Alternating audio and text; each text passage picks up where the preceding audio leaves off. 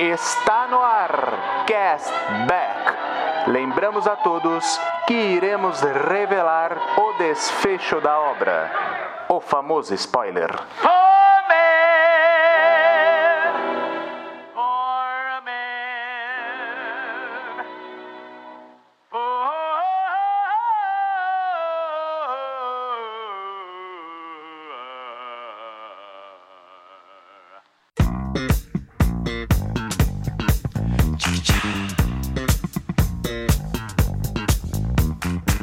Uma quinta, mais um hype. Sejam bem-vindos, Castbackers. Eu sou o John e no episódio de hoje nós vamos falar sobre o primeiro filme do universo cinematográfico da Marvel no ano Homem-Formiga e a Vespa Quanto Mania. E para esse papo, eu tô aqui com o time de elite do Cashback. Rodrigo Poli.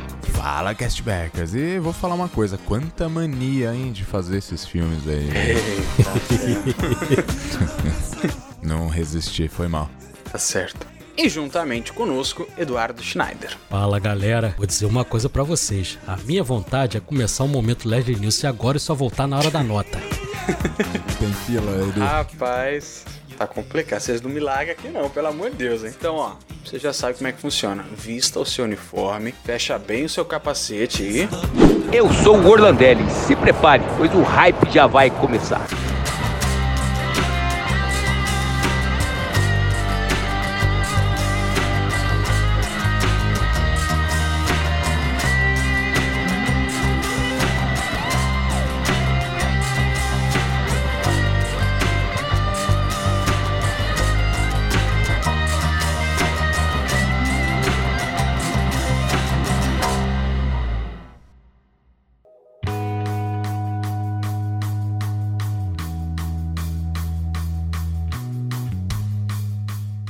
E antes da gente entrar nesse papo, eu quero lembrar a vocês das nossas redes sociais, que são todas castbackp, esse pezinho no final de podcast, tá bom? Então lá no Instagram, Twitter, aonde você quiser, TikTok, castbackp. E claro, se você quiser ter a sua mensagem eternizada num episódio nosso, caso você queira mandar uma mensagem, você pode entrar lá pelo aplicativo do Spotify, deixar uma mensagem pra gente, ou você pode mandar para um e-mail exclusivo de mensagens, que é mensagenscastback@gmail.com, tá bom? Então, ah, eu quero deixar uma mensagem, tá, os ouço por outro aplicativo que não seja Spotify, você pode mandar lá pelo mensagenscastback@gmail.com. E não é só esse aviso, não é isso, Eduardo Schneider? É isso aí, cara. E eu avisei, hein, que ia começar a quinta fase aí da Marvel e ia começar a vir outros selos. Eu avisei. E nós temos quatro selos, como vocês já sabem. De 0 a 5.9 é Beef Tunic, que é aquele filme que não é legal, né? Mas você assiste por sua conta e risco. Isso aí a gente nunca faz, que é dizer pra pessoa não ver o filme. Veja o filme, mesmo que a gente diga que o filme é ruim.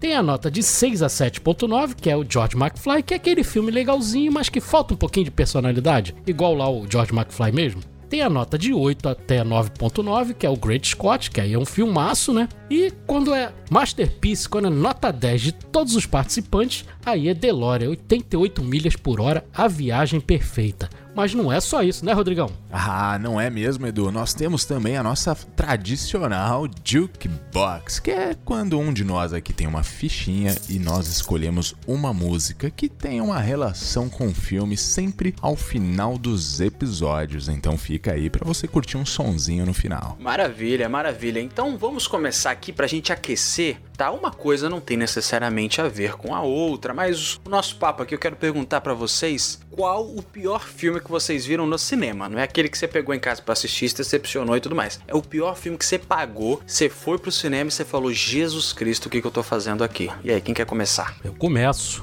O pior filme que eu já vi no cinema, Homem-Formiga e a Vespa, não, tô brincando. É, o pior filme que eu já vi foi Vingadores, mas não é Vingadores da Marvel não, porque esses Vingadores aí da Marvel são bem legais. É Vingadores, é um filme lá com Sean Connery, com Ralph Fiennes, com a Uma Thurman. Só que, cara, é um filme baseado numa série antiga que era fazia muito sucesso, mas o filme é horroroso, cara, horroroso.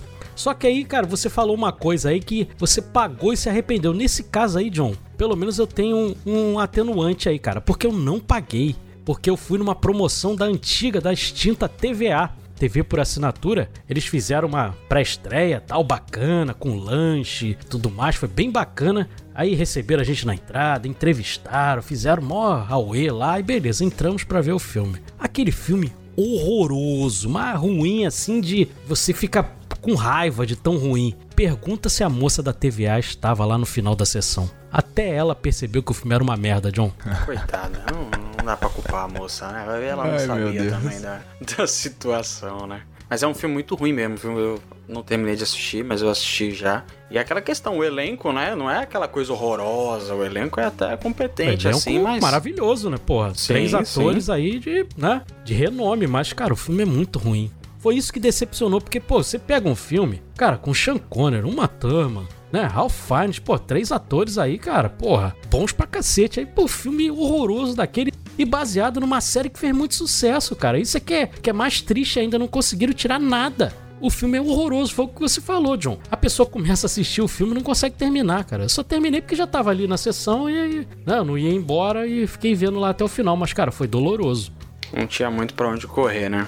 E tu, Rodrigão? Cara, o meu filme foi realmente muito ruim, viu, cara? Não sei, não quero decepcionar aí quem é fã. Porém, foi o filme brasileiro do Sandy da Sandy Júnior, sei lá. Chama Aquária, velho. É, Rapaz, então eu achei que era Cinderela Baiana da. Pois é, não, cara. Da Carla eu vi Pérez. esse filme no cinema. Ah, não. Esse eu não sabia, eu descobri a existência dele outro dia aí, cara. Não- eu não cheguei a ver esse filme, não. Mas, cara, esse filme aí, meu amigo, complicado. E eu fui porque na época, minha namorada, né? Era minha namorada na época, ela era fã do Sandy Júnior. Não, temos que ver esse filme. É, então vamos lá, né? Vamos lá. Não, uma paguei com uma dor no coração, uma dor no bolso, dor em todo lugar. E realmente, né, cara, não, não dá, né, velho? Ah, não. Poderia ser até legalzinho e tal, mas, cara, muito tosco demais, velho. Ah, não rolou não. Foi mal aí quem curte e tal, mas não rolou. É, eu sinceramente eu nunca nem ouvi falar, eu creio que Olha tenha aí. mesmo. Mas assim, é complicado, né? Um filme da Sandy Júnior é. Você tinha três anos, ô John. Eita, É de ferro. 2003 esse filme. Caraca. É. Tô Tá fazendo pra- merda desde quando você tava aí pequenininho com as fraldas. O meu pior filme, bem mais recente, 2015, foi quando eu assisti Quarteto Fantástico. Aquele do. Josh Trank, aquela reformulação, né? Ai, porque a ideia aqui é fazer, é fazer um filme não de super-herói, mas que seja um filme de ficção científica e que explore e tal. Ele não é nenhum filme, que dirá de ficção científica. É horroroso. Eu lembro de assistir esse filme no cinema. Eu acho que foi a primeira vez que eu. Sabe, eu saí da imersão do filme. Eu tinha 15, 16 anos na época, 15 anos. É, eu saí da imersão do filme. Acho que foi a primeira vez que eu tava assistindo um filme e falei, cara, que que é isso que eu tô assistindo? Que lixo é isso aqui que eu tô assistindo, cara? Que parada horrorosa, que gente Ai, pretensiosa ai, ai. quer ir pra um lugar, mas não consegue ir pra lugar nenhum. Coisa horrorosa. Acho que foi a primeira vez que eu tive um, um despertar assim de análise crítica daquilo que eu tô vendo. Porque quando você é pequeno, e vocês vão entender isso, quando você é mais novo, você paga pra ir pro cinema, isso por si só já é um passeio. Já é Sim, bacana. Você fala, sim. caramba, tô no Um cinema. evento. Que- exato, quando você é pequeno, você tem esse pensamento. E aí você começa a crescer, você começa a pagar o seu ingresso, você fala, por que que eu tô gastando dinheiro com essa porcaria aqui que eu tô vendo? Cara, que, dureza. lixo, olha isso aqui. É, então. E esse pra mim foi o clique, assim, foi o despertar. Eu falei, cara, que bosta é essa que eu tô assistindo, cara? E eu tava com meu irmão, meu irmão, na época era bem, é bem mais novinho que eu, né? Ele era muito mais novo e ele amou o filme. Ele falou, caramba, que legal. Que Porque pra ele, ele assistiu, ele não assistiu o filme inteiro, ele assistiu os 10 minutos finais onde tem o Quarteto Fantástico, né? Que alguém da, da Fox falou, ó, tem que ter cena de ação aí, junto o grupo e não sei o que, e aí ele gostou daquilo ali. Mas você analisa o filme inteiro, é horroroso, cara. É uma. É. E mais um filme que tem um elenco bacana, competente e tal. Sim, Michael E- Jordan. Tem, Exato. tem o Miles Teller que a gente viu aí no Top Gun Maverick, do Whiplash, que dá um show. do Whiplash. O cara é Exato. atorzaço. Porra, E aí é triste. A mistura, o final, sai, sai uma bosta, assim. É, é muito, muito ruim mesmo, cara. É muito feio aquele Ô, filme. John, eu tô jogando Hogwarts Legacy e tem um- uma paradinha lá, um colecionável lá que você pega que é o suco de tolete. Esse filme é um Eita. suco de tolete, cara. Exato, é extrato puro do, do Ai, ai, suco, ai. cara. Puro suco do tolete. Puro suco.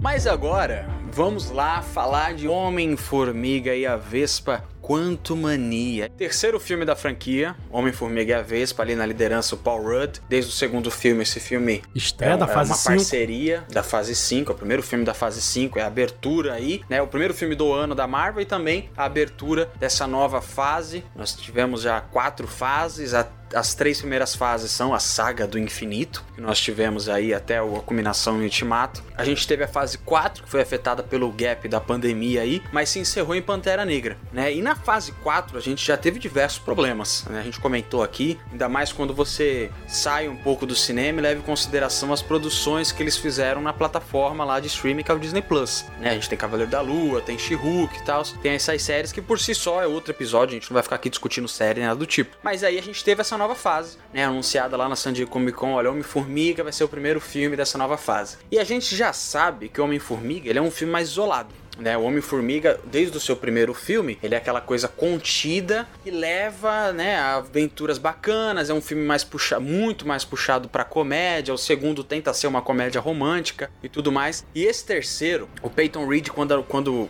foi lá no, na San Diego Comic Con, ele falou algo que já me deixou muito com medo. Porque ele falou assim: Eu pedi pro Kevin Feige para fazer um filme do nível do Ultimato. Um vilão Ai. gigante, com cenas de guerra gigante, com coisa gigante. Eu falei, então, cara, esse cara tá no filme errado, ele tá viajando. Porque nem o Hank Pym, quando a gente lia nos quadrinhos, a gente tinha coisas Ultimato. O Hank Pym, que é o, o original. o Scott Lang, muito menos, que o Scott Lang é nada nos quadrinhos. Ele é um cara que roubou a roupa e ficou lá Chato. porque o chatíssimo pra caramba, que ficou com a roupa e os- o, o Hank Pym é maluco, falou: fica com a roupa aí, viva lá a vida. E aí eu falei, cara, isso é um péssimo sinal. E aí lançou o trailer. E aí a gente já no nosso grupo pessoal ali já começou a ficar com medo do trailer. Porque, cara, o CGI foi pras cuncunha. O Edu vai falar um pouco pra gente da parte técnica, mas assim, cara, o que que tá virando isso, Edu? Cara, eu já faço questão de. Quando termina o filme lá no letreiro final, eu agora fico contando quantas equipes de CGI tem no filme. Esse aí bateu o recorde. São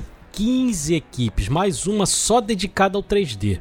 Aí você vê que não, não tem como. Né? Antigamente era a ILM ali, uma ou outra empresa ali prestando um suporte e tal. Agora são 15 empresas. Isso fica claro no filme. Você olha e você vê cenas que são muito diferentes uma da outra. E o que é pior, não é nem assim, ah, essa aqui ficou boa, essa aqui ficou ruim. Não, é tudo ruim. Mas uma ruim, pouco ruim, a outra ruim, muito ruim. Entendeu? A É comparação ruim que eu pra fiz. baixo, né, Edu? Eu fiz, se você pegar, exatamente, Rodrigo. Ah, ah, quando a gente gravou lá o episódio do Doutor Estranho 2, Multiverso da Loucura, eu mencionei lá que a primeira cena era Shark Boy Lava Girl. Quem ouve aí o cashback Tá, já há bastante é, tempo, eles é mesmo, lembram.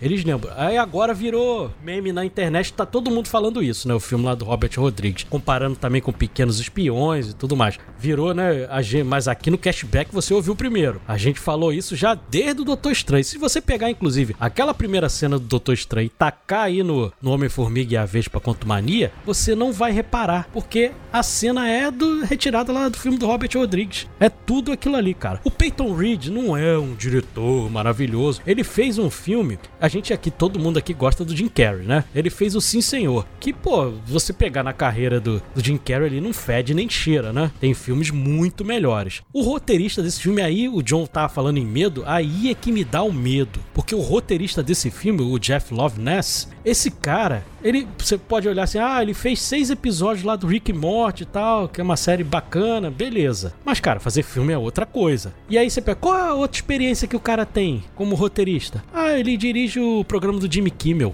Porra, tá de sacanagem, meu né? Deus do céu, Meu cara. Deus do céu, cara. O compositor desse filme, que é o Christoph Beck, ele, cara, fez outros dois filmes também que, cara, a trilha é genérica, assim, você não tá nem ligando pro que tá ouvindo ali, que é o Sonic 2 e o Free Guy, entendeu?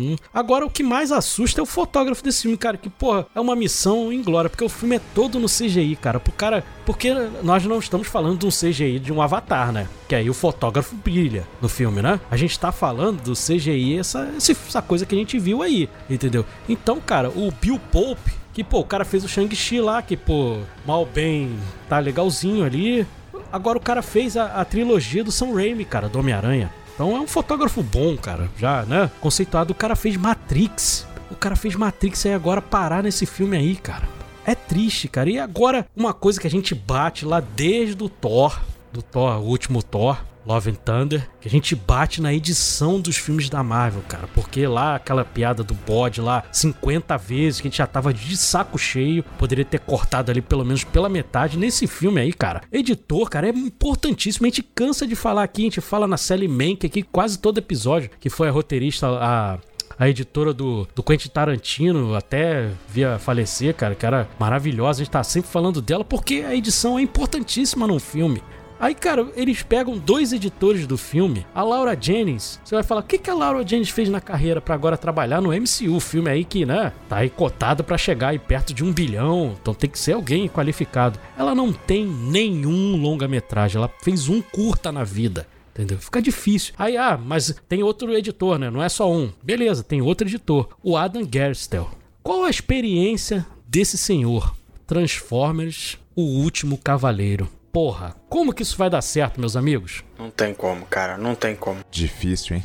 A gente sempre bate, isso é muito bacana, porque a gente aqui, quando a gente analisa um episódio, o Edu sempre vem com essa parte da parte técnica, né? De você destrinchar isso, e isso ficou muito importante para hoje, porque a gente vê o começo do MCU, a gente pegou ali o, o, meio da fase 4 e tá trazendo até agora, e você vê que não tem mais cuidado com o filme, cara. Tipo, só tá fazendo, sabe? Ai, quem que vai editar o filme? Fez quem vai editar é. o filme, vai dar. Sabe, o importante é o trailer. É o trailer vai vender, as pessoas vão falar, nossa, agora o Scott Lang vai morrer e tá, tem um trailer, ele tá com sangue na boca. E Ferris não tem mais cuidado. Eu acho que isso é uma parada que as pessoas tinham que abrir mais, não querendo militar em cima do filme do da Marvel, pelo amor de Deus, gente só tá comentando aqui. Mas assim, a pessoa tinha que se dar mais valor, cara, e falar assim, cara, eu não vou ficar assistindo essa bosta, velho. É. Porque se a pessoa não tem cuidado, ela só quer meu dinheiro e ela não vai me mostrar algo com qualidade, com personagens que a gente gosta. Pô, Hank Pym é um baita personagem legal. O Michael Douglas tá interpretando o cara, tá ligado? Não é uma escalação qualquer. A gente tem Michelle, Pfeiffer, Pfeiffer aí, Jonathan Majors, que é um cara que tá brilhando nesse começo de carreira. E aí, cara, jogam qualquer pessoa, jogam qualquer coisa, jogam 15 empresas para fazer um CGI. Você imagina fazer um prato. Imagina você fazer um arroz e feijão e chamar 15 chefes de cozinha para fazer arroz e feijão. Cara, não vai sair direito, velho. Cada um vai botar um tempero, vai sair uma coisa bizarra, um quebra-cabeça esquisito. É e é isso que tá acontecendo. John, é isso que tá acontecendo. Você falou uma coisa, cara, muito legal, que a gente começou ali, o primeiro episódio que a gente fez da Marvel foi o Shang-Chi, né? Depois uhum. veio Eternos e tal. Cara, a gente mencionou, vocês nem gostaram tanto de Eternos assim, eu gostei até um pouco mais.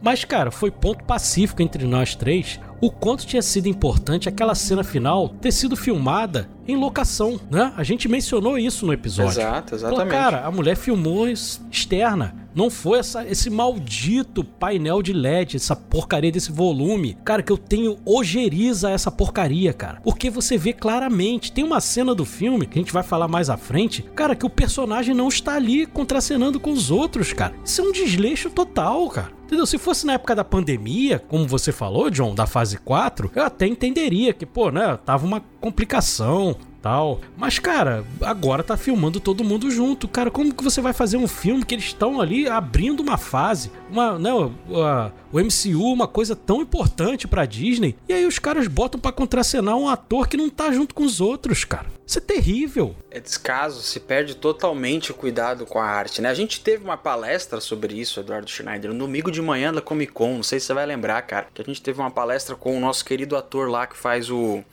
que faz o Gillen do Senhor dos Anéis, aquele cara sensacional, e ele falou sobre isso, como a arte, o Rodrigo aí também que é ator, tá, dublador, a arte parece que o ator ele tá indo pra uma fábrica trabalhar, cara, não tem mais aquela experiência de você John ir... Rhys Davis.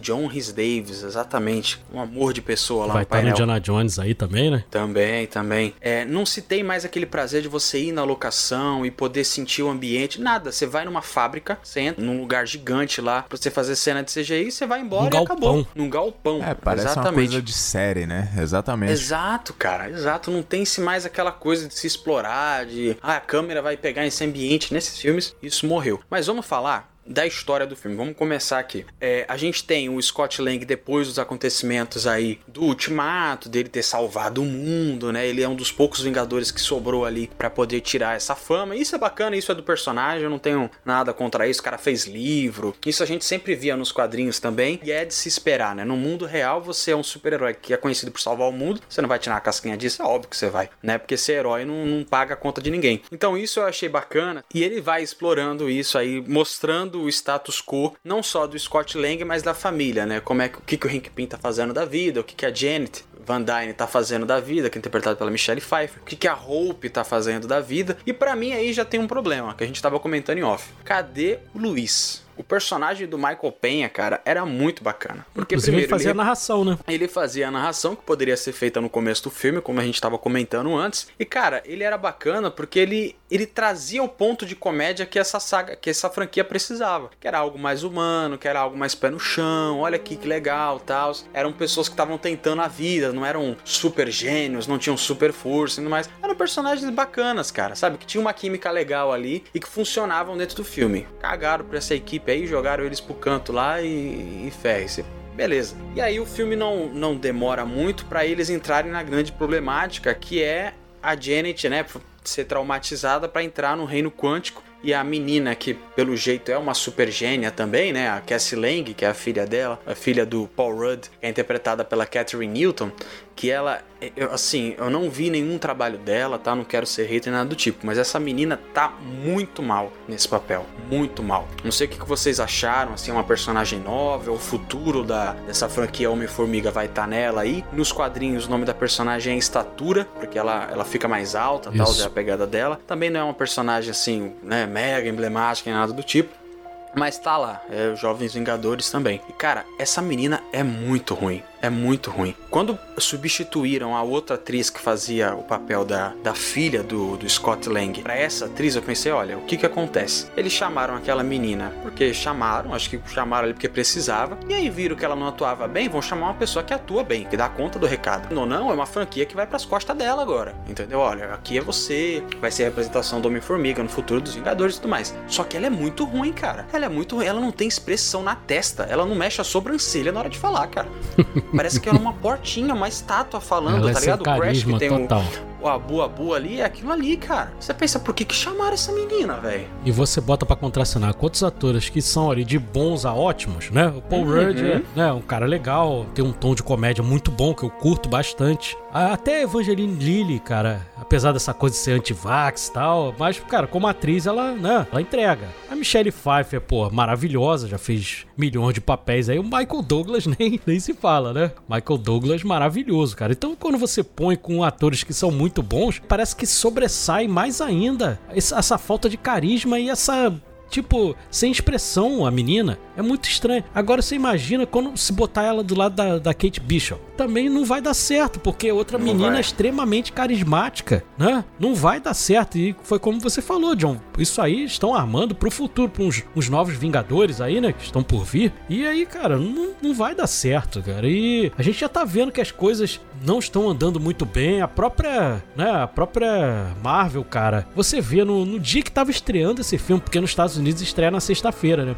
No dia que estreou esse filme, eles estavam botando lá o pôster da, das Marvels. Se esse filme, ele já Sim, sabia que o filme ia dar sim. errado, entendeu? Aí agora já tem boato já, que a gente não sabe se até quanto é verdade aí, mas que o Kevin Feige tá pra sair, né? Pra ser o braço direito lá do Bob Iger na Disney, né? Ser o vice-presidente. Já tivemos aí adiamentos de alguns filmes. Teríamos cinco séries pra 2023. Já reduziram pra duas. Então, cara, as coisas estão começando a ficar esquisitas. Né? A gente comentou isso lá no nosso episódio de quadrinhos, John e Rodrigo. A gente falou, cara, esse negócio de conectar série com filme, a gente já viu isso no quadrinho e não deu certo quando eles botavam uma saga percorrendo todas as edições da Marvel. Aí você tinha que comprar Homem de Ferro, você tinha que comprar Capitão América, você tinha que comprar a revista do Hulk, do Homem-Aranha, cara. Primeiro, cara, não, não tem dinheiro pra isso tudo. E segundo, que torna-se uma coisa chata, porque você não quer ficar comprando revista de um herói que você não lê, cara. Só porque,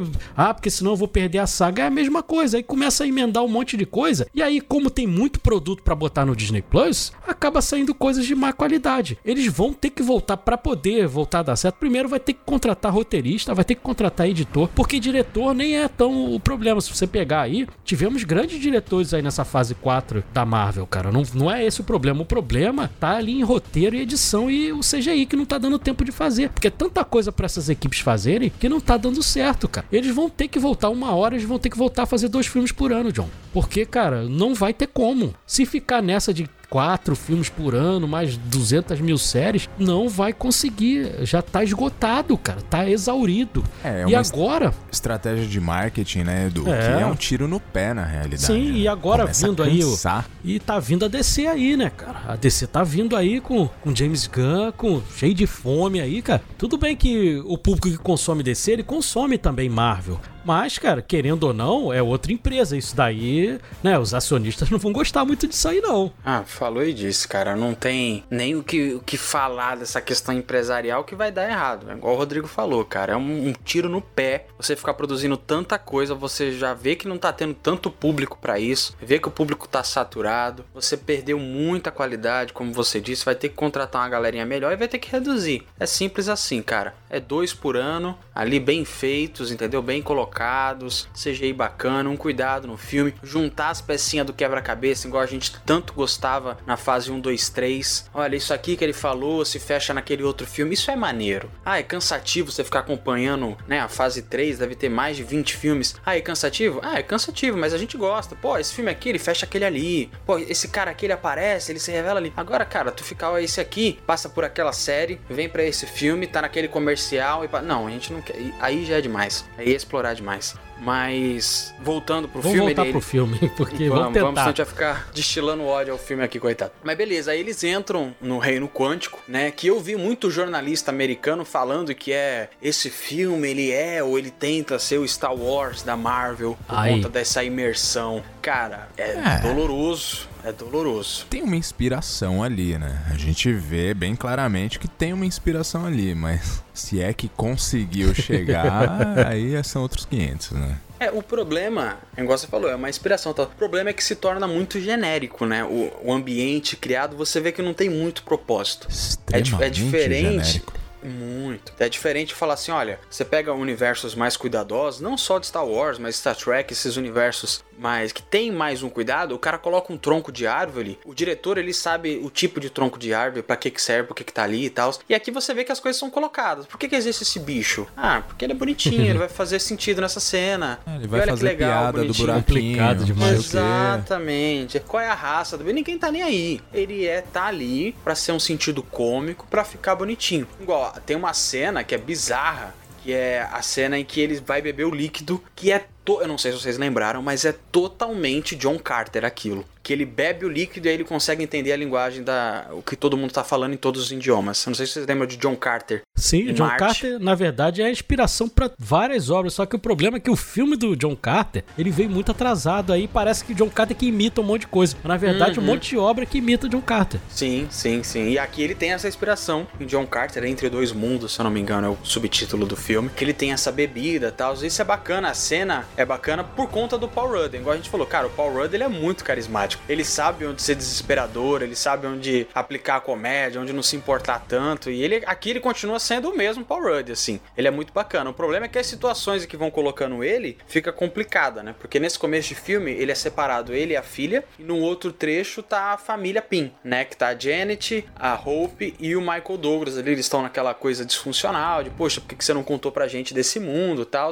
E é, é Que também não faz complicado- sentido. Exato, exato. É complicado você entender o lado da Janet, né? Sabendo tudo que ela sabia, é muito complicado. Fora a questão, isso desde os quadrinhos a gente tem esse problema. É, qual é a limitação de cada personagem? Se o Kang ele é tão inteligente, ele é tão bom, será que ele não conseguia reproduzir uma partícula PIN? Exato, Encolher uma cara, coisa? exato. Será que ele realmente não conseguiria? Né? Que aí a gente entra na motivação do nosso vilão. O que, que vocês acharam do Kang, cara? Ah, foi assim, uma das coisas que até que eu gostei foi do Kang e tal, beleza. Só que eu acho que. Eu não sei se é porque precisa dar um jeito de, de ter uma convergência ali com os personagens que ali estão, né?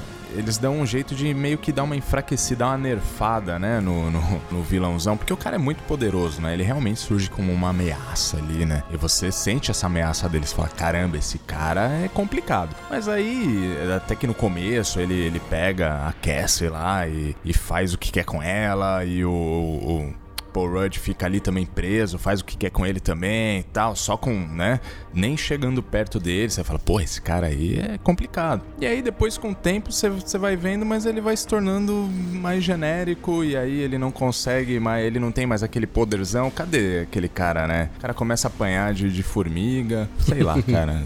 Fica, É. Começa a ficar meio complicado. O cara parece que eles vão tirando o peso do próprio personagem bacana que eles colocaram ali, entendeu? Enfim, o Kang não merecia isso. Cara, o problema. O, Rodrigo falou, ah, deram uma nerfada nele. O problema é que você constrói um começo de personagem fodão. Se você começa nerfando, eu até entendo, mas você começa. Aquele Kang que tá ali é um Kang que foi exilado de tão foda que ele é. Os outros têm medo dele, ele foi exilado por tão foda que ele era. Ele fala com. A primeira vez que ele encontra lá com Scott Lang, ele fala: Ah, você, você é o Thor? Eu já matei outros Vingadores. O cara matou o Thor.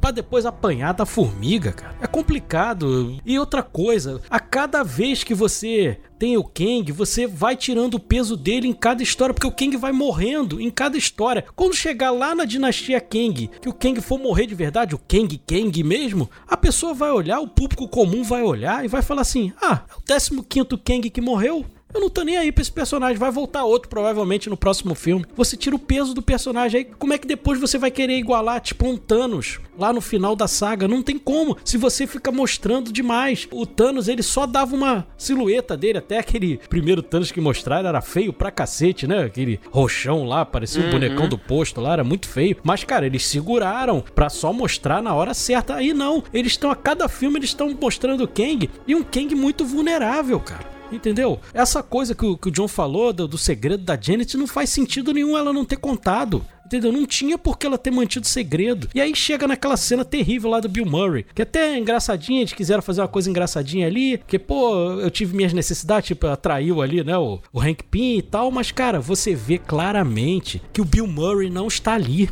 Bill Murray, que na verdade ele nem era pra estar nesse filme, porque o Bill Murray tá respondendo, respondeu há pouco tempo, na época da pandemia, respondendo por assédio sexual. O cara agarrou uma menina da produção lá, tentou, entendeu? Jogou o corpo pra cima dela, passou a mão na menina, entendeu? Aí depois teve que pagar 100 mil dólares, aí teve aquele contrato de confidencialidade e tal. Então era um cara que nem era pra estar nesse filme, mas está, beleza. E, cara, está, mas não está. Igual lá o Illuminati, lá no Doutor Estranho 2. Que você vê que tem um monte de gente ali, mas nenhum está junto ali. Cada um gravou a sua cena separado. É a mesma coisa o Bill Murray ali, cara. Ele não está ali. Você vê que ele não está ali. É muito feio, entendeu? Aquela cena não precisava existir, entendeu? Já é um cara polêmico pra caramba, cheio de problema. Corta essa cena. Se tem um editor bom, ele vai cortar essa cena, entendeu? Essa cena nem vai pro final lá, porque não faz sentido nenhum, cara. Outra coisa também que me incomodou, cara, aquele povo lá do Reino Quântico. Cara, bem aleatório, aquele prédio lá com vida, bem aleatório. E aí, falando do Kang que o John perguntou, cara, o Jonathan Majors, você já viu em outros papéis ele, ele fazendo coisa melhor, cara. Entendeu? No destacamento Blood, ele dá um show.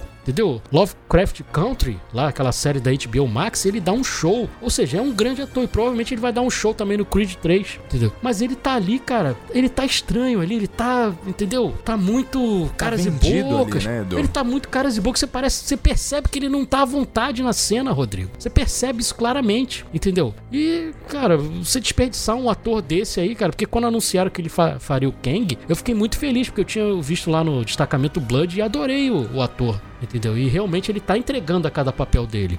Mas nesse daqui tá tirando o peso do personagem. Que a cada morte que ele tiver, por mais que você diga, a gente, beleza, que consome direto, você dizer, ah, não, mas isso aí não é o Kang verdadeiro, tem outros Kangs. Beleza, a gente entende. Agora o público comum, cara, é o Kang, é o Kang. Não quer saber se é de do meio um meia, se é do, de outra realidade. Eles não querem saber. E um outro problema, porque o Kang lá, o original lá do Jack Kirby, lá de, da década de 60, ele era um, um personagem que vinha lá do Quarteto Fantástico. E aí, como não tem o Quarteto Fantástico, tiveram que jogar aí no Homem-Formiga. Eu não entendo muito essa fase nova. É que depois fizeram até o Dinastia Kang, o, o John ele sabe mais, né, John? Sim, sim, sim. Então, só alexando o que você tá perguntando com o que o Rodrigo falou, que eu acho muito interessante. A, a criação do personagem dentro do filme, até metade, ela é muito boa. Por quê? Porque ele é construído quase igual um Thanos. Ah, o que, que, que aconteceu aqui? O Conquistador. Aí você pensa, caraca, é o homem, o homem tá vindo. E todo mundo fica falando, não, porque o conquistador, você fugiu do conquistador, o conquistador, e o cara, pô, manda na cidade, manda e desmanda, manda prender, manda soltar, aquela loucura. O cara. É o papo brabo, escobar da parada. Exato, exato. Brabo, brabo, brabo, brabo. E eu acho que na cena, inclusive, do flashback, o Jonathan Majors tá muito bem. A cena em que ele começa a consertar a nave com a Janet. Ele fala, pô, por que, que você tá aqui? Ó, me excluíram. Tem uma química boa ali. Muito, muito. Ele tá bacana ali. Como aquele. Como se fosse uma fera que tá em stand-by, assim, sabe? Ele, ele manda bem nisso. E aí depois ele se revela, ele fala assim: olha, eu sou o que eu tenho que ser. Um conquistador, sabe? Um ditador. Eu sou isso mesmo e acabou. E isso é do personagem. O Kang, ele tá ali, ele conquista linhas temporais. O filme, ele dá a entender que o Kang, na verdade, ele destrói linhas temporais. Né? Ele vê aquilo que tá desorganizado, ele simplesmente destrói. E não é isso. Ele domina. Ele Exato, faz ele o que ele é fez com o Reino Quântico. filme, ele é o destruidor. Ele é o destruidor, exatamente. Ele pega e destrói. E parece que ele tem só um poder, que é gritar e olhar pra cima, né? Que dá aquela fumaça azul. Mas não, o cara é, é bem poderoso e tal. A fase que eu li, a fase que o, Elu, que o Edu leu, é a primeira fase que é que ele é, da descendente de Reed Richards, né? Que é o Senhor Fantástico, é o homem mais inteligente do mundo e tal. Aqui eu li, ele já é da descendência, já é um reboot, já é da descendência do Stark, por exemplo. Eu não sei o que eles vão fazer, provavelmente eles não escolhem nenhuma dessas coisas e, e façam só o Kang deles aí. Esse Kang que, que morre com a Kang a toda hora. Mas ele tem essa, essa autonomia. E no filme eles vão construindo isso muito bem. Saca? Você vai vendo, você vai tendo medo desse cara. Falando, o que, que esse cara fez? O que, que ele é? Caraca. E na cena do interrogatório, isso começa a ser cortado. Por quê? Você vê uma fragilidade no personagem que você não deveria ver. Porque ele tá aquela coisa, ele tem que ficar se impondo. O Thanos nunca precisou se impor. O Thanos ele falava com as pessoas de costa pra mostrar que ele tava cagando pra todo mundo que tá ali. Tá ligado? Isso é maneiro pra caramba. Porque você cria uma autoridade num personagem que ele tem que ter. Porque mais pra frente a gente sabe que ele vai enfrentar Vingador, Quarteto Fantástico, X-Men, todo mundo. E aqui não, cara. Aqui ele tem essa fragilidade. Olha, quando eu estiver na sala, você não fala comigo. E aí ele vai andando lá com o Scott Lang e fala: Olha, eu soube que.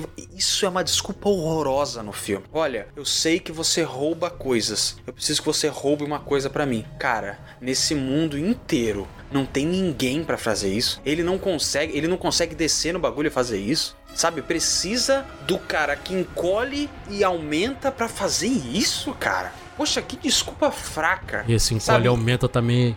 A gente tem coisa pra falar. Nossa, nossa, é, é aquela coisa. Se fosse outro diretor, explicaria muita coisa, mas é o mesmo cara desde o primeiro filme e ele acaba esquecendo um monte de regra que ele mesmo constrói. Mas o Kang em si, ele é muito bom, ele começa muito bem, só que aí cria essa coisa. Você perde um respeito, entre aspas, pelo personagem quando ele aparece e já morre, já a segunda vez, porque a gente teve ele morrendo lá no Loki e aquele seria o maior Kang, o melhor Kang, o Kang que matou todos os seus outros Kangs pra estar ali, lá na série do Loki. Se você não viu, desculpe, um spoiler. E aqui a gente tem o Kang, igual você falou, Edu, que ele é tão bom, que ele é tão zica, que ele é tão dominador, destruidor, conquistador, que eles expulsaram o cara da linha temporal. Por que que mandaram ele pro Reino Quântico? Eu não sei, mas eles expulsaram o cara, baniram o cara. Falaram, não, vai pra lá, sai daqui que você é muito forte. E aí levaram ele com a nave, só tiraram a bateria, acho que acharam que ele não conseguia fazer chupeta na nave, tiraram, jogaram ele com a nave, sem a bateria. E aí ele- você cria essa coisa e quando você vê não é nada. Porque na hora em que ele tem que se impor, que ele tem que se mostrar mesmo cara bom, ele fica tendo ataque de pelanca, cara.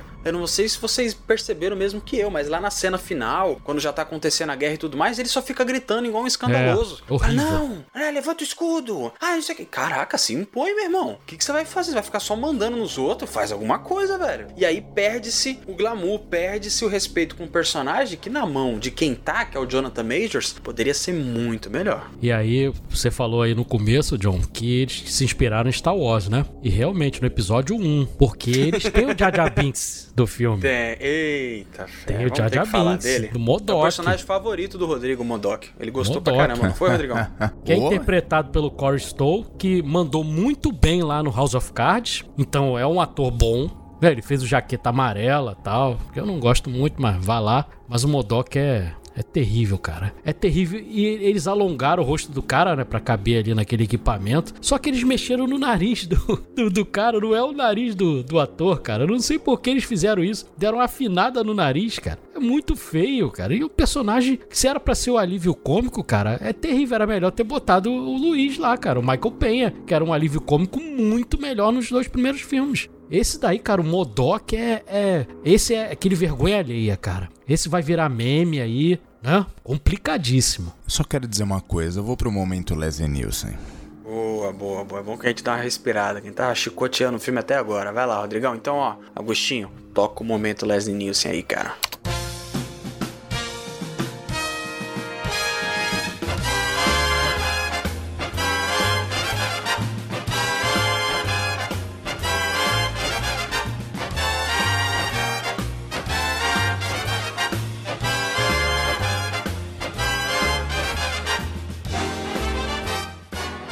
Edu, você sabe que o, que o Corey, o Corey Stoll, né, que é o nome do Isso, ator Corey que faz Stoll. o Modok, ele pediu pra voltar pro filme porque ele é fã de quadrinho. Ele falou, pô, eu fui embora, tal, Sacanagem deixa eu voltar, cara, tal. Nossa, cara, era melhor ele ter ficado só nos quadrinhos mesmo, cara, porque foi brabo a situação. Mas tem uma cena que eu acho engraçada dele. Tem uma cena.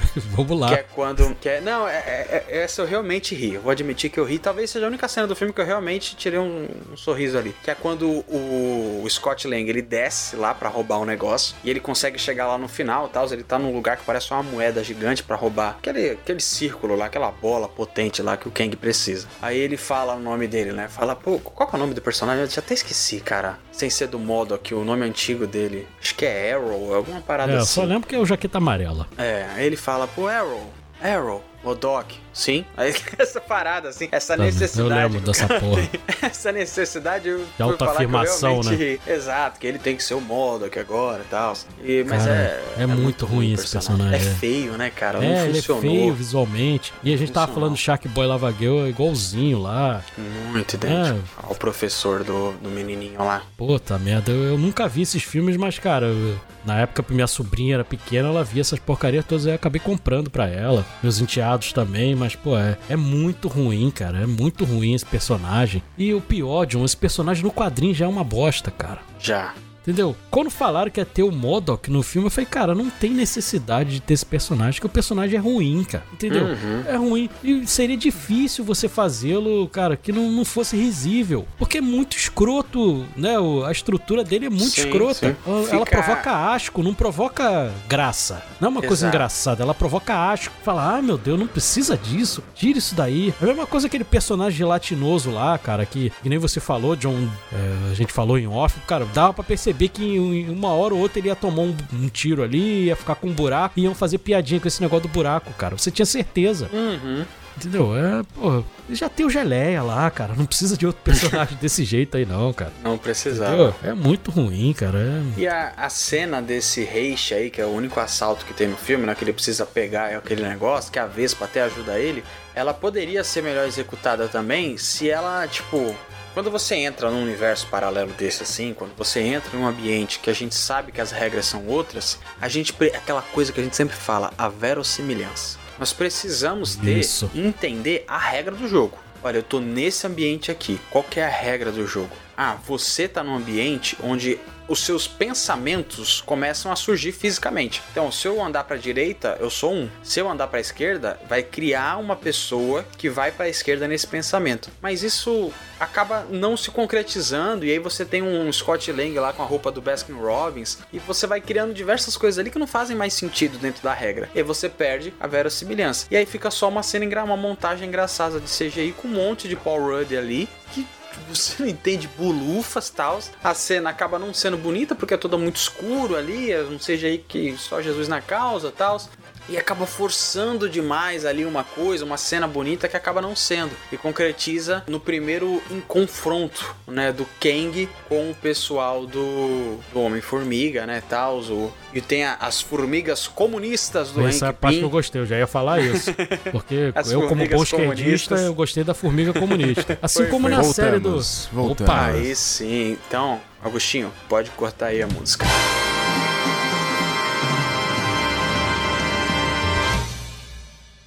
E assim como tem agora no The Last of Us, né? Porque eles vivem lá numa comuna, né? No último episódio Uhum. mostrou. E aí foi engraçado porque o cara era militar e tá lá o Joel falando, pô, mas isso aqui é comunismo. Aí ele. Não, isso não é comunismo. Aí a esposa do cara fala, não, isso aqui é uma comuna. Nós somos comunistas assim. Aí ele para assim, você vê que ele parando assim, falando, caraca, mano, nós somos comunistas mesmo. É muito engraçado. E essa parte aí da formiga eu achei engraçadinha. A execução dela nem é tão boa, tá? Mas ah, pelo menos a piadinha do- das formigas comunistas conseguiu me arrancar um sorriso, digamos assim. Uhum. É bacana que ele fala, é, eu sei que é uma palavra muito carregada e tal, mas é, é muito bem feito. Essa cena que vocês estavam comentando aí de vários Scott Lang junto assim, me lembrou aquelas, sabe aquelas carteiras nos anos 90, holográfica? Nossa. Sabe quando você virava pra um lado, aparecia uma coisa, Tipo virava um pra outra? 3D, né? É, aparecia outra, só que não era É. muito. Ah, tinha uns tazos bem- assim. É, exato, também é mesmo. Também não era muito bem visível, assim, não era muito nítido, assim, parecia um bagulho desse, assim, né? Você olhava aqui e você falava, nossa, que Triste, isso, cara. cara. Um negócio desconexo Eu queria- ali, meio. Parecia muito isso. Eu queria falar uma coisa que o John falou em verossimilhança lá, a gente lembra logo do Richard Donner lá no Superman. Cara, foi estabelecido lá no primeiro filme que pra ele crescer lá e tal, fazer que ele cresce, diminui, precisava ele estar com a máscara. E nesse filme eles esqueceram isso. Tem a cena que tá o o pai e filha grandões ali, estão os dois sem máscaras e, e tá bonito, cara. E dane-se, entendeu? Esqueceram Ah, essa é regra. mesmo, né, cara? Esqueceram essa regra, cara, que tinha que só podia estar com a máscara. E outra coisa também, tá no mundo quântico lá, todo mundo respira normal, igual tá na Terra, né? Tem o oxigênio suficiente lá, cara. Isso, porra, entendeu? É muito estranho. Você vai pra Pandora lá, o pessoal tem, que, né, tem que usar máscara, cara, né? O James Cameron tá aí pra ensinar essa galera, e nem assim eles aprendem, cara. Agora estão na mesma empresa, é tudo Disney, cara. Senta um pouquinho lá, Kevin Feige. Senta um pouquinho lá com o James Cameron, cara, pra ele te favor. ensinar CGI e ensinar verossimilhança, cara. Entendeu? Porque tá difícil. Nossa, cara, é, é complicadaço isso. Essa cena final em si é o ponto-chave pra mim que acaba destruindo um pouco a, a- corroendo um pouco a imagem do Kang, porque o Scott Lang aparece, né, um ato de confronto ali na cidadezinha e fala, olha Kang, gritando, né, num tamanho alto pra caramba lá, olha Kang, é, você descumpriu com a sua palavra né? Você me entregar a sua filha, eu te dei a bolinha aí de energia, você não me entregou minha filha. E esse era o momento, cara, dele falar assim, ó, abaixa todo mundo a arma, eu vou sair daqui, vou esculembar esse cara na porrada pra ele aprender a não falar que eu não tenho palavra, não sei o que. Era a hora dele se impor, cara, mas não, ele fica gritando, não, levanta o escudo, atira nele, e não sei o que. Esse pensa, pô, que personagem bosta, cara. Esse cara que dá medo, esse cara que conquistou não sei quantas linhas temporais, esse é o maluco que todo mundo tem medo, mano. O cara não faz nada. Precisou de três formigas em cima dele lá que quebrou o escudo dele. E essa briga. Ela pra mim gera a pior cena do filme, que é qual? O diálogo do Modok com a filha do Scott Lang, a Cassie Lang, que é horroroso. O do é assim, é ah. do é Isso. Cara, no cinema, eu assisti na cabine de imprensa, muito obrigado Disney por chamar a gente. Tava lá junto com uma galera muito bacana. E tava todo mundo assim, tipo, você vê que uma hora o pessoal falava assim, ó.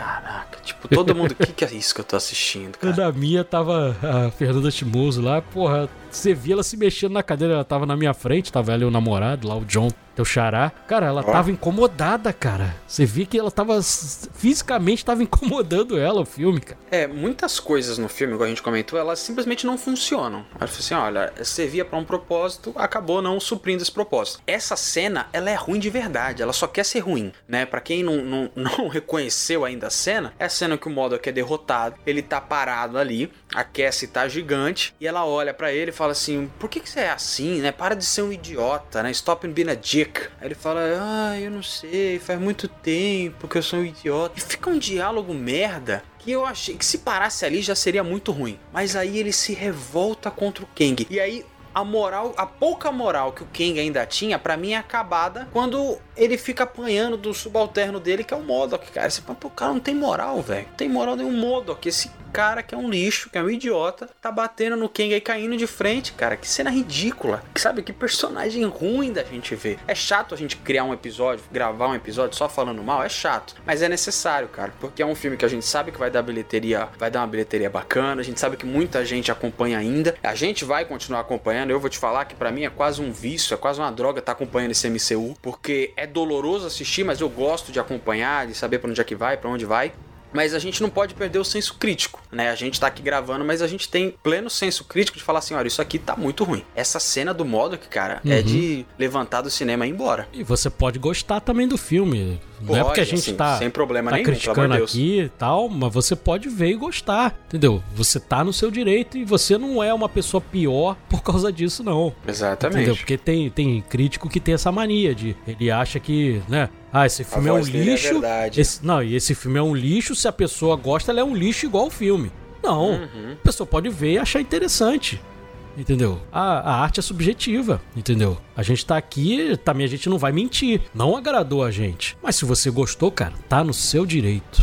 Exatamente. E aí a gente vai concluindo pra cena final, e aí também é um, é um pequeno problema a cena final, que é a questão do Kang já aparecer agora sem poderes, né? Ele cai no braço. E é uma parada que ele já tinha falado aqui na CCXP, que a entrevistadora tinha perguntado pro Jonathan Majors, falou assim: "E aí, será você tem um físico legal, tal, estava se preparando pro Creed na mesma época que estava gravando esse filme? A gente pode esperar essa, essa coisa brutal, né, além do aquele piu piu piu piu, lá de poder?" Ele falou assim: "Olha, tá tudo na tela. Ele foi bem sucinto assim. Eu acho que o Jonathan Major devia ter assistido o filme antes de vir pra CCXP, porque ele tava sucinto pra caramba, assim, falando pouquíssimo. Ele falou assim: olha, tá tudo na tela. E realmente, tá lá. A cena brutal, física do Kang com o braço para fora ali sentando a porrada no Scott Lang acontece. O maior problema é como ela decorre, né, Edu? A gente tava comentando em off, Rodrigo aí também assistiu. Cara, é complicado tu pegar no mano a mano e o cara perder pro Homem-Formiga,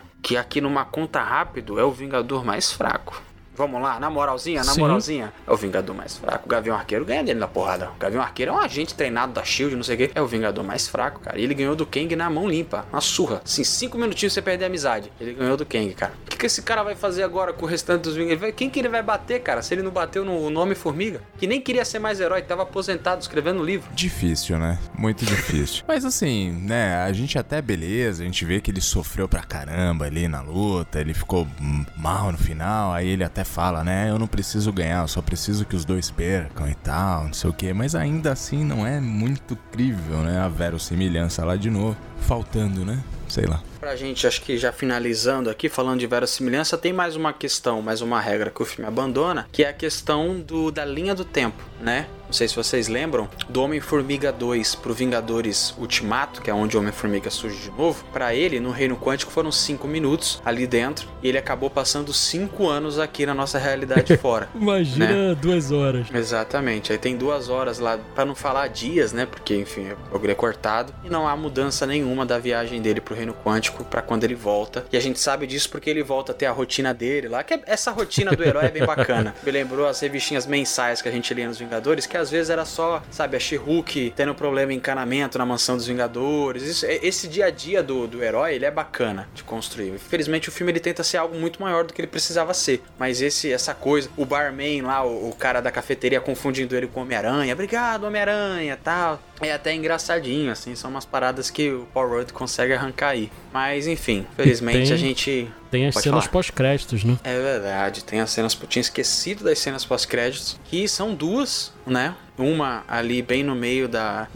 mid-credits, né? Bem no meio das cenas pós-créditos, e outra no final, quando se encerra tudo, quando passa. A primeira, nós temos é, algo simbolizado ali que foi citado na série do Loki. Que são os conselhos, o conselho de Kang, né? O, o Kang é um Uma personagem homenagem tão ao Jack Kirby. uma homenagem clara a Jack Kirby, principalmente naquele Kang que ele tem um, um cavanhaque maiorzão ali, aquele visual. Quem criou foi o Jack Kirby e o Kang ele é um personagem tão zica, né, que quem aconselha ele é ele mesmo. O Reed Richards tem isso também, eu acho muito maneiro. Ele tem um conselho dos Reeds, que são vários Reed Richards de vários multiversos e eles se aconselham entre si, se ajudam entre si, porque é a mente mais poderosa do universo, e tal. E o Kang também tem isso, só que o Kang é pro mal, né? E aí eles têm a, a cena corta nessa batalha que vai ter, né? Tá uma arena meio de gladiador ali. Você vê que eles vão lutar, tá todo mundo gritando. É uma cena bem novela da Record, assim. Você vê que é um, um PNG colaram um do lado do outro ali e é montado tal. Eu não creio que a gente vá ver essa batalha no cinema. Eu creio que a gente vai ver o resultado dela, né? O Kang que sair dali será o grande conquistador que vai ter na dinastia Kang, enfim.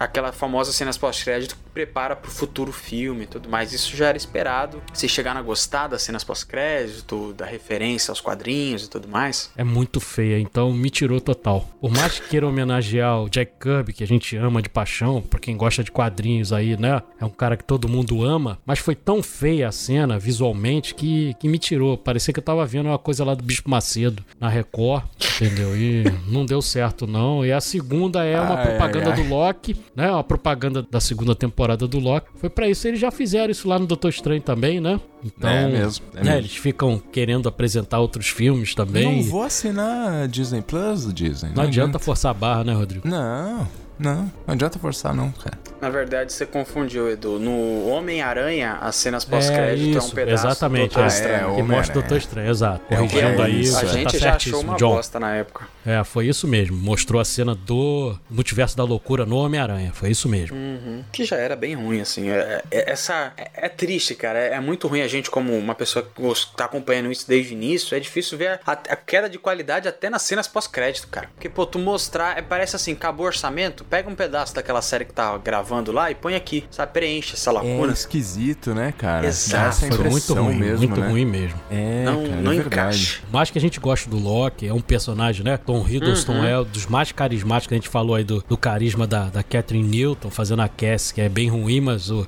Tom Hiddleston é totalmente o contrário, né? Ele é, Uhum. é um talvez o mais carismático daí da, desse MCU, então todo mundo gosta. Foi o momento que lá na cabine de imprensa o pessoal deu uma vibradinha quando apareceu o Tom Hiddleston, mas só por ele mesmo, entendeu? Tava lá o Mobius, né? Que a gente viu na série também, não o Morbius, o Mobius, sei o R, tava lá também, mas foi meio qualquer coisa, era só pra promover a série mesmo. A primeira foi ruim e a segunda foi desnecessária, então não, não acrescentou muita coisa não. E é uma pena porque a gente não teve nada do Homem-Formiga em si, né? Da Cassie, sei lá, Futuro de Vingador. A gente teve do Kang. Duas vezes Kang, né? É complicado. E aí acaba tendo aquela coisa, força, eu enfio o personagem goela abaixo. Que era uma coisa que a gente não precisava, cara. Não precisa me forçar. Eu gosto desse personagem, eu gosto do Sim, ator. sim. Você não precisa ficar socando ele na minha garganta, que pô, bacana. Só me mostra alguma coisa boa aí que tá falhando. É isso Mas aí. enfim, vamos, vamos pras notas? Hoje eu quero ser o último. Ai. Vamos. Eita. E aí, Rodrigão, começa você, começa eu. Pode começar, John. Pode começar. Vou começar então, cara. Olha, eu vou te falar. Eu comecei a, no, no universo Marvel, assisti todos os filmes do cinema, acho que só os Thor que eu não vi no cinema, né? O 1 e o 2. Mas. Então eu tenho esse vínculo, assim, muito afetivo com a Marvel, porque foi uma parada que eu vi, cara, desde pequeno até grande agora. E eu gosto muito do que eles criaram e tudo mais. Aonde a indústria foi não é bacana, mas é, acompanhar tudo isso foi uma coisa muito bacana, cara. E ver isso tudo se deteriorando, ver como tá sendo as coisas, como agora é tudo dinheiro e férias, como sempre foi, mas tinha-se um cuidado muito maior, é, é muito ruim, cara. E quando a gente, quando eu bato aqui no filme, é porque eu sei do potencial que a gente podia ter, eu sei do. Eu, eu acho que eu sou o único aqui que realmente gosta muito do Homem-Formiga 1. Eu acho um filme muito bacana, eu acho que os personagens ali, o humor é muito acertado, não só no Luiz, mas toda a montagem, a edição daquele filme é muito bacana, porque tem os flashbacks, tem aquele disse-me disse, aquela fofoca no filme que é muito legalzinha. A trilha sonora encaixa muito bem, coisa que nesse filme já não encaixa mais. Eles divulgaram uma coisa que eu achei bem bacana. A trilha sonora do Scott Lang, que é aquele tan tan tan tan tan tan tan tan, ela ao contrário é a trilha sonora da filha dele, que é Cassie Lang. Então eles fizeram aquele rewind, né? Igual o pessoal fazia com o disco da Xuxa, colocou de trás pra frente a trilha sonora da menina. Só que ficou ruim. assim, a ideia, baita ideia bacana, só que ficou muito ruim quando toca, né, cara? Então, assim, é... e a trilha sonora é muito saturada, que ela fica tocando esse tanto, tanto tempo todo. Tu fica já de saco cheio, fala, meu Deus, não tem mais nada pra tocar aqui, né? Vocês não conseguem criar mais nada novo. Então, é- essa jornada inteira é muito ruim, cara, porque é um monte de ator legal, um monte de potencial, assim, pra você botar personagem bacana, botar uma coisa mais vívida, e não aconteceu. Aconteceu um monte de coisa genérica, aconteceu uma comparação com Star Wars, e o Liam Neeson ainda comentou, só pra mim fechar, ainda comentou essa semana aí, numa entrevista lá pra Variety, que ele falou, você satura uma marca ao ponto de ninguém mais se importar com o que ela produz. Sabe aquela pessoa que ela tá falando o tempo todo e chega uma hora que você não tá nem escutando mais, porque ela fala o tempo todo? É, é isso, sabe? Você vai produzindo produto, produzindo produto a ponto das pessoas não se importarem mais, porque tem o tempo todo. Não se tem mais aquele anseio da procura. Poxa, Star Wars, eu lembro da época que só tinha os filmes, cara. A gente lia livro, quadrinho, mangá e não sei o que. E a Marvel era do mesmo jeito. Agora você tem tanta coisa que você já não tá nem aí mais. Enfim, a minha nota aqui é um redondo 5. E aí, Rodrigão? Quer dar-lhe? É isso, vamos nessa. Pô, cara, é. É como vocês falaram aí no episódio, às vezes fica até chato, né? Parece que a gente tá falando mal e tá. A gente não gosta de ter que falar mal, né? Na realidade, a gente fica chateado, porque a gente fica pensando, porra, mas o que que tá acontecendo, né, cara? Ah, como é que pode cair tanto a qualidade assim, né? Principalmente do, pô, da- das artes e tudo mais, né? Enfim, cara, é, é difícil, a gente fica pensando aqui, pô, o que que teve de legal pra gente poder salientar aí e tudo mais. Assim, tem algumas coisas, né? O, o Paul Rudd realmente ele tem um tempo de comédia muito bom, as expressões dele são legais demais, assim, né? Ele, ele, ele é muito bom nisso aí, né? Então, assim, você tem dá umas boas risadas com ele ali em algum momento. Mas sei lá, cara, o, o filme também não é só para isso, né? A gente tem que entender o filme como um todo ali na questão de desenvolvimento também do, do personagem. Acho que o próprio Homem-Formiga não teve um desenvolvimento, ele termina o filme da mesma maneira que ele começou, inclusive né? Você teve aquela questão de, ah, será que ele vai morrer, não sei o que tal, mas não, né? Não acontece nada, tudo, tudo continua meio igual, assim. Você não. Você só vê. Parece que rolou uma, uma aventura dele ali num mundo, sei lá o que, com a galera dele, e beleza, e voltou. E, sei lá, um filminho ok, né? E com o elenco que tem, né, cara? Tinha um potencial muito maior. Imagina, cara, tem Michelle Pfeiffer e, e Michael Douglas no filme. É muito louco, né, cara? Enfim, uh, tiveram a, a, a, parte do, do Kang também, foi bacaninha no início, depois foi só ladeira abaixo, mas teve seus, seus lampejos ali e tal. Enfim, tiveram algumas coisinhas aqui, outras ali, mas no geral, cara, sei lá, é, quanto mais eu vejo esses filmes, parece que eu tô começando a gostar do Lanterna Verde do Ryan Reynolds, cara. Olha o que eles estão fazendo, velho. Tô começando a achar legal o filme lá. Enfim, de tanto que tá difícil, né? Eu vou dar um 4,5 aí com louvor, porque eu dei algumas risadas. Mas, pô, vamos lá, né, cara? Não dá. Acho que tem que, é como a gente falou mesmo, cara, tem que diminuir a quantidade de coisas, porque quanto mais coisa você coloca, mais a galera tem que correr atrás, tem que trabalhar e fazer as coisas e não vai sair legal. Vocês falaram, meu, ficou é muito bom a alusão que vocês fizeram aí do, do arroz, foi você, né, John? Arroz e feijão com 15 chefes. Cara, não vai ficar bom, velho. Entendeu? Não vai. Faz muito sentido isso. E é isso, gente. Ao contrário do Rodrigo, eu não passei a gostar do Lanterna Verde, não. Continuo achando uma bosta. Apesar do Homem-Formiga. Mas, cara, eu me senti aquele, sabe aquele martelinho que fica batendo na carne de segunda para dar uma maciada na carne? Eu tô me sentindo assim, cara. Então, eu não vou nem falar muita coisa para não, senão vai ser só redundância, porque eu já falei muito mal, cara. Então, eu vou utilizar aqui uma fala da, da nossa querida Isabela Boscov lá do filme do Morbius. E depois da fala dela, eu vou só dar a minha nota. Deus, isso deve ser dívida de jogo, porque só com alguém ameaçando quebrar suas pernas se você não pagar, é que você vai e topa um trabalho desse. Nota 4,5. muito bom, muito Maravilhoso. bom. Maravilhoso. Isabela Moscov tem um carisma assim muito bacana, cara. E o. Vocês estavam comentando aí, tem um cara que comentou no Twitter que eu achei muito bacana. Ele falou assim: um americano, né? Sim, gente. Demorou cinco filmes, mas finalmente eu entendi o Martin, o Martin Scorsese. Realmente não tá dando para aceitar mais Marvel, é só uma montanha russa sem sentido, negócio que tá poluindo o cinema, é muito complicado. Mas então, concluindo aí, fechando as notas, qual foi a média, Eduardo Schneider? Ficou ali 4.7, alguma coisa ali, mas não vai ter jeito não. Qual é o selo aí, John? Ó, pela primeiríssima vez no ano, o Homem-Formiga e a Vespa Quanto Mania é Beef Tannen.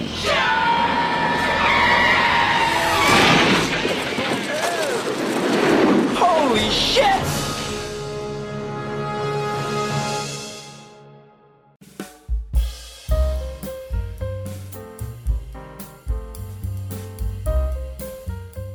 Esse selo tinha que chegar alguma hora. Ah, Vocês não né? acham? Uma hora é, tinha que chegar. Uma hora ia chegar, né? Não é nem que a gente quer dar, né? Esse selo, não, mas não. infelizmente, né? E a gente fica assim, né, John? Porque a gente, poxa, a gente fica chateado, né? Porque a gente gosta, exato, né, cara? Exato. A gente não entende o que tá acontecendo, né? A gente gosta do universo e tudo mais. Porra, não façam isso.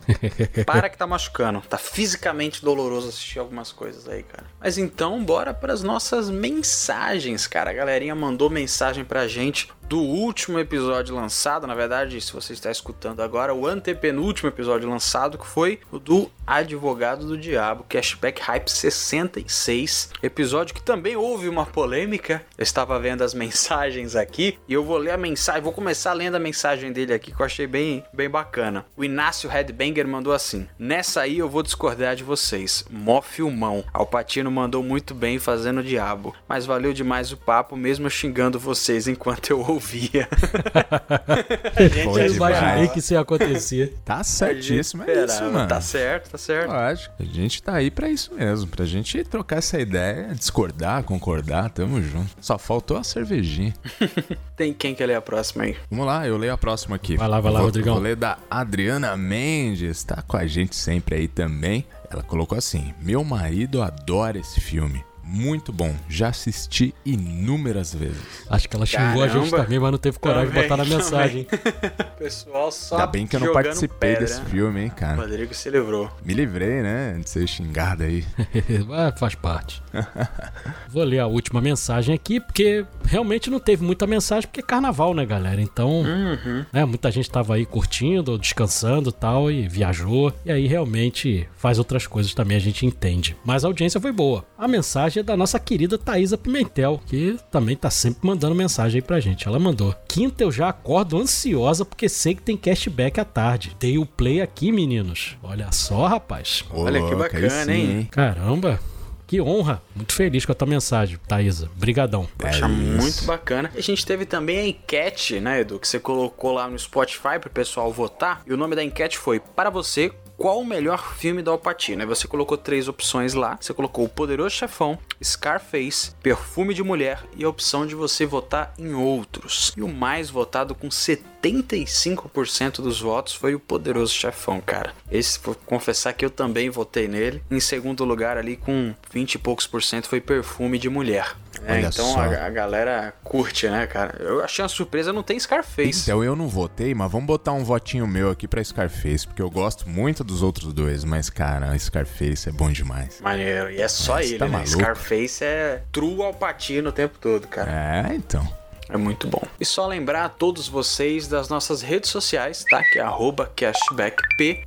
Esse pezinho no final de podcast. Se você quiser mandar uma mensagem lá no Instagram, lá no Twitter, lá no TikTok, é só você colocar esse arroba. E caso você não nos escute no Spotify, não tem o menor problema. Você pode mandar a sua mensagem em mensagenscastback.gmail.com tá bom? Então você manda lá, a gente vai estar lendo aqui no final do episódio, igual a gente fez. E agora temos o momento Jukebox. Ô, Olha rapaz, isso. quem vai escolher a música, se vocês não quiserem escolher, eu já tenho uma aqui. Eu tenho Ah, uma então. também, mas manda bala, Ah, Edu, que o vocês Edu que sempre aí. escolhe Tira música um boa, cara. Jockey Boy. Vou eu então? Manda bala, Edu. Cara, pelo menos uma coisa assim que me traz boas lembranças, essa musiquinha. Porque eu já ouvi tanto a musiquinha chiclete, eu já ouvi tanto, porque meu filho adora. Ai, ai, ai. Cara, então eu, eu tô sempre ouvindo aí, porque ele é fã da galinha pintadinha. Então vamos terminar com do céu. Formiguinha da Galinha Pintadinha. Meu Deus. Jesus. O castback é demais, cara. Caramba, viu? Vamos lá então. Que Tá loucura, aí a hein? ficha na sua mão, galera. Ó, até a próxima quinta, até o próximo hype. Fiquem um dos maiores clássicos da musicalidade brasileira, a Formiguinha da Galinha Pintadinha. Tchau. A gente promete que o próximo filme vai ser bom, hein? Vai, esse vai ser. Tomara. Valeu.